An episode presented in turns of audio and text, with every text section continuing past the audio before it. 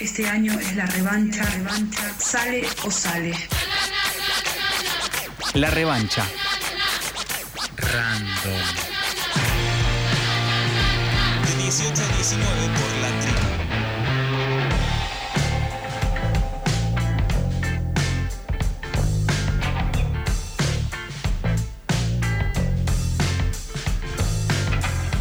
Me atropellaste y yo me volví peor.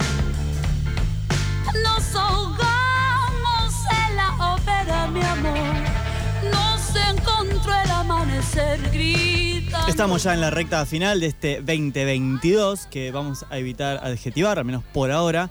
Es el momento del año en que llegan eh, la categoría de últimos shows del año. ¿sí? Empieza a florecer esa categoría. Es el fin de semana que viene, tal vez, tengamos la última oportunidad eh, en el año para ver en Capital a Paula Mafía. Más específicamente ahí en el camping de Buenos Aires, en el barrio de Recoleta. Esto es Libertador y Callao, si no recuerdo mal. La mismísima Paula Mafía, que estamos escuchando de fondo, está del otro lado del teléfono y le damos la bienvenida a la revancha. Te saludan Paula, Blas y Lucila. Buenas tardes. Buenas tardes. Bien, eh, no sé si estabas escuchando, pero eh, cada eh, eh, a la mitad del programa marcamos, volviendo de la tanda, con un separador que tiene tu voz. Ah, Es- ¿y Sí. qué digo? decís, este año es la revancha, sale o Sale o sale. Que lo dijiste eh, en, en- en contexto de lucha por la ley de interrupción Ah, voluntaria del embarazo. Gracias por el contexto, porque este año la verdad que de revancha, yo sé que vos no querés adjetivar. Voy a adjetivar por la negativa. De revancha no tiene nada. No, es más, lo primero que te íbamos a preguntar era eh, si te animabas a adjetivar este año. Mira, este es el año en el que nació mi, mi hijo, entonces Claro por- sí. por- por- va a estar siempre lleno de maravilla. No obstante, le decía a mi pareja hace una o dos noches que si no fuera por ese detalle, la verdad que este año para mí se barre abajo de la alfombra porque tiene un aura de, de- de que, de que se cae de maduro todo. Mm, no sé, como de que dejamos, eh, dejamos la, no sé, nos olvidamos las tostadas en el fuego y medio que nos hicimos desboludes, por así decirlo. Totalmente, totalmente. Como Eh, olimos a quemado y no hicimos nada. Voy- bien, un poco por eso ahora vamos a volver a, a mirar hacia atrás, vamos a tratar de ver que vamos a tratar de sacar lo bueno. Como dice la versión de julio y agosto del tema de Monty Python, ¿no? Eh, vamos a empezar por el futuro. ¿Cómo venís encarando esta pequeña gira en la que estás volviendo a los escenarios?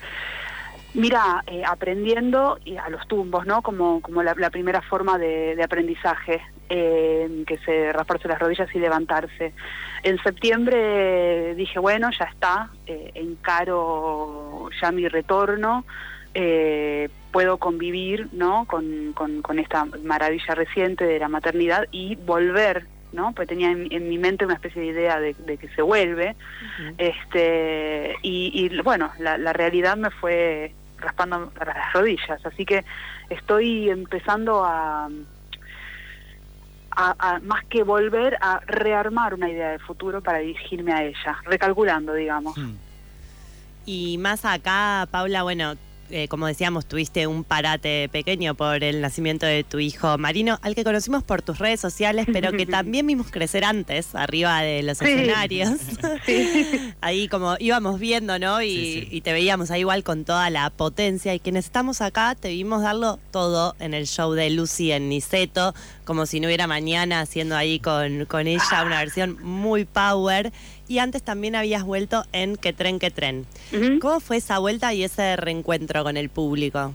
Mira, las dos fechas que mencionaste son completamente opuestas, porque la fecha de que tren fue fue, fue mi, mi vuelta oficial a los escenarios y yo estaba completamente drenada de, de energía, entonces me, me- la fue la primera vez en, en más de 20 años de tocar en el que no encontré un resto eh, para extra para el escenario. He llegado en condiciones lamentables al escenario porque por, por la ley de los grandes números tantas son las veces que toqué que algunas veces Claro. no llegué en las condiciones más óptimas.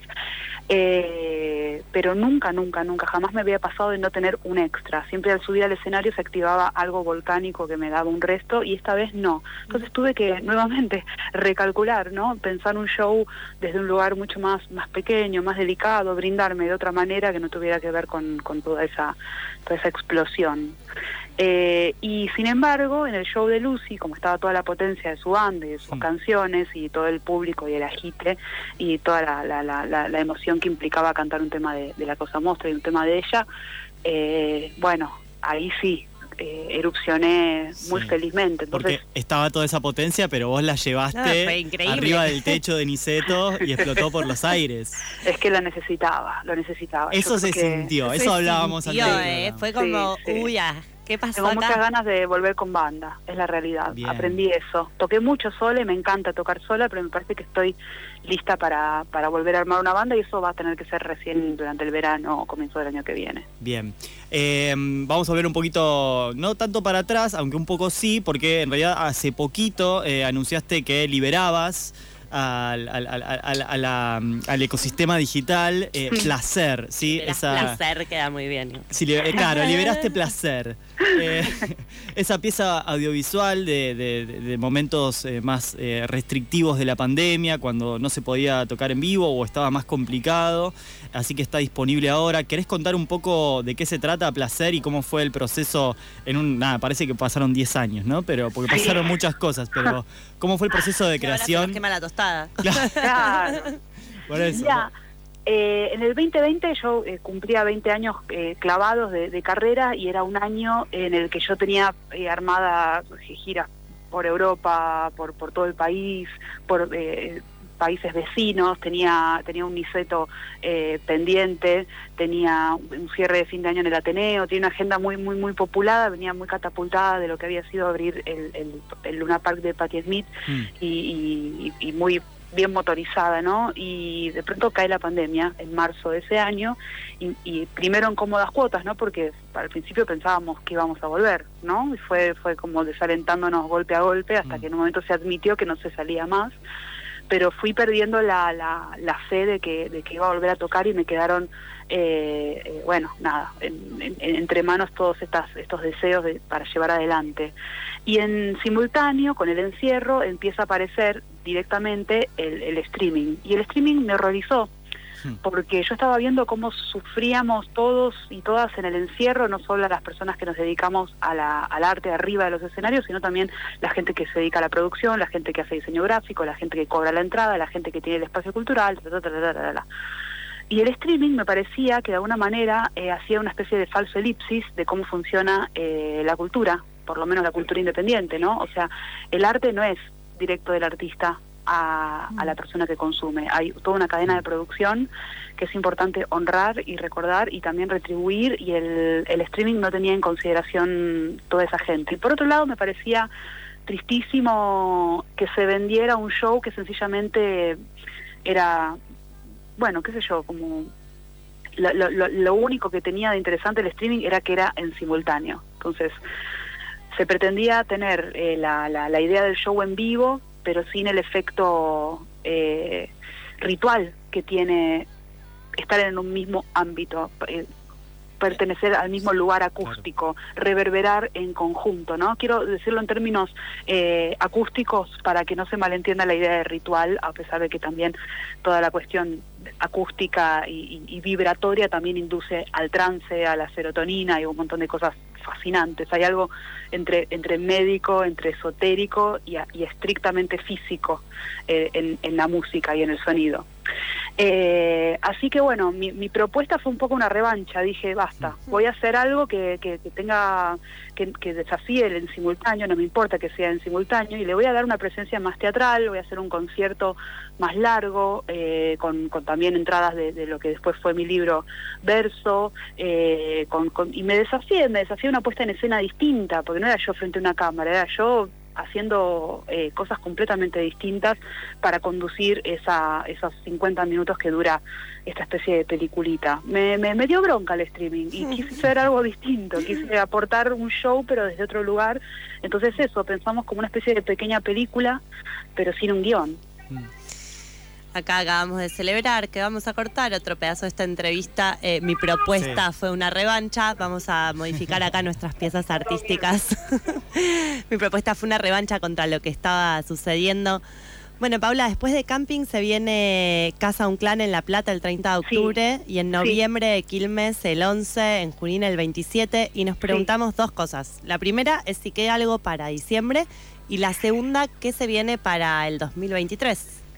Mira, eh, yo insto a la gente que esté escuchando esto que se vengan a camping porque después no sé si, si habrán otras fechas, puede haber alguna invitación o algo, pero no no no no no lo estaré curando yo. Y es un lindo ¿Verdad? lugar, es un lindo lugar para ir con esta primavera-verano que Sí. está. No, y además, por suerte, el pronóstico me está dando la razón. Va a ser una nochaza calentita, se esperan unos 20 largos, Ay, 30 qué hermoso. grados, así Hermoso. que para mí es tocar bajo las estrellas, este, una noche cálida, fue belleza total. Eh, diciembre existe la posibilidad de que hagamos unos pequeños shows en, en Uruguay, digo hagamos porque me voy a ir con, con mi familia, va a ser como una especie de road trip familiar y a visitar al paisito y a la gente amada de allá. Y para el año que viene yo espero ya poder empezar a grabar lo que va a ser mi, mi sexto disco de estudio, mi tercer disco solista. Eh, no, mi séptimo disco de estudio eh, y mi tercer disco solista. eh, y, y también sentarme a escribir mi próximo libro. Eso es lo que yo ansío con, con, con muchísimo deseo. El que le siga a Verso, que editó MC en 2021. Ujú. Bien, ¿y están las, están las canciones para ese nuevo disco o también hay un, hace falta el proceso de sentarse a escribir algunas más? No, eh, está, hay mm, 20 canciones a- casi terminadas. Eh, cuando las tenga todas listas y en filita voy a ver cuáles puedo grabar, porque realmente se ha vuelto muy caro grabar un disco, amigos. Mm, Muy caro. muy caro la- vivir y todo lo que sí. venga después de eso también. No, no, vivir es carísimo, ¿no? Estamos sobreviviendo en este sentido.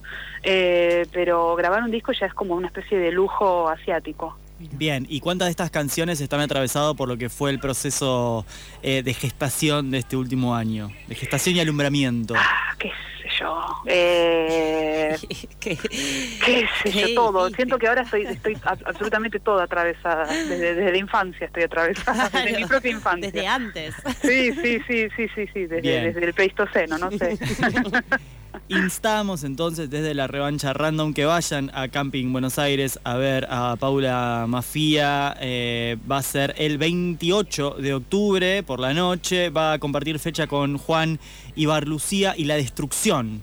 Así que vayan sacando las entradas que están todavía disponibles eh, y aprovechen para pasar una linda noche con música, con música de Paula Mafía eh, bajo las estrellas aquí en la ciudad de Buenos Aires. Eh, Paula, te agradecemos enormemente este rato que charlaste con Un nosotros. placerazo. Muchas gracias. Gracias. Hasta la próxima. Adiós. Chau. Y nos vamos a ir escuchando un poquito más de ella, de Paula Mafía, con Corazón Licántropo. Eh, tiene un videoclip eh, muy lindo también que lo pueden buscar en YouTube. Eh, y nada, la revancha sigue un rato más, ¿eh? Hay todavía.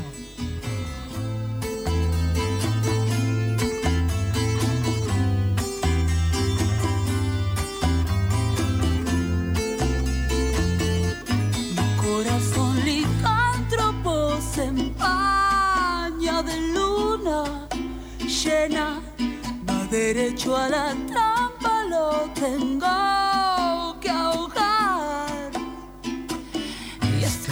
con el hocico, arrancarlo de un mordisco,